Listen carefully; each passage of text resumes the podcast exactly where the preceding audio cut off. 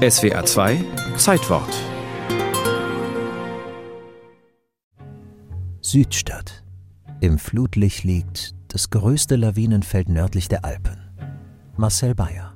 Das Rheinland stirbt zuletzt. Köln, Innenstadt. Am 3. März 2009, 13.58 Uhr. Das historische Stadtarchiv sackte in eine Baugruppe. Zwei Menschen starben. Wie sich die Welt vom einen auf den anderen Augenblick selbst zerlegen kann. Es brauchte nur wenige Sekunden, um das 2000 Jahre alte Gedächtnis der Stadt in einen U-Bahn-Schacht zu versenken.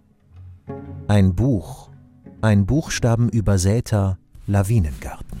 Fusch am Bau, hieß es Jahre später, der eines der größten Stadtarchive Europas in sich zusammenfallen ließ wie ein Kartenhaus. 27 Regalkilometer stürzten in den Schlamm. Urkunden, Karten, Fotos, Handschriften von Albertus Magnus, Dokumente der Lesbenbewegung, Nachlässe wie der des Schriftstellers Heinrich Böll. Mindestens drei Jahrzehnte werden die Restaurierungen dauern.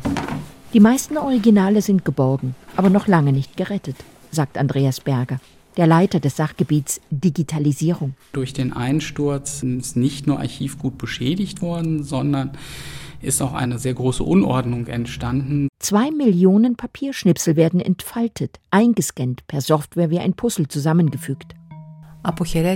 Nimm Abschied von Alexandria, das du verlierst. Konstantinos Kavafis. Immer wieder gehen Speicher verloren, wie die Bibliothek im ägyptischen Alexandria. Ihre Zerstörung gilt als eine der größten Katastrophen der Menschheit.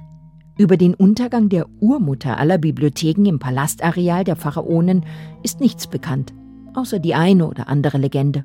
Vielleicht geriet sie einfach in Vergessenheit, setzte Moos und Schimmel an. Vielleicht fiel sie dem Biblioklasmus wütender Christen zum Opfer, die gegen heidnische Bauten und Bücher zu Felde zogen, irgendwann im sechsten nachchristlichen Jahrhundert. Auch unzählige Klosterbibliotheken sind unwiederbringlich verloren, wie die der Benediktinerabtei im westfälischen Korwei.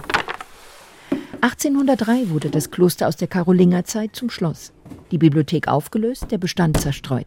Im Grunde ist zurückgeblieben die bauliche Hülle. Eva Maria Seng, Professorin für materielles und immaterielles Kulturerbe, Universität Paderborn.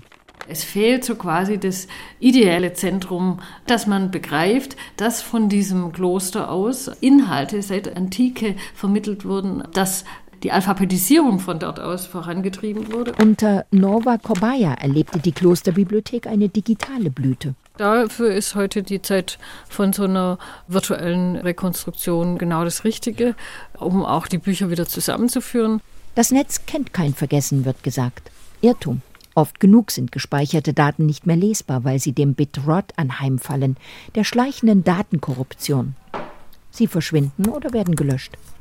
Sämtliche Speicher können im Handumdrehen verloren sein, virtuell und physisch wie das Stadtarchiv in Köln. Was wir auf jeden Fall, und das war aber ein Fazit aus dem Kölner Einsturz, gesagt haben. Martin Luchterhand, Oberarchivrat, Landesarchiv Berlin. Wir müssen zum Beispiel mehr auf Nachlässe achten. Archive sind Orte für die Ewigkeit.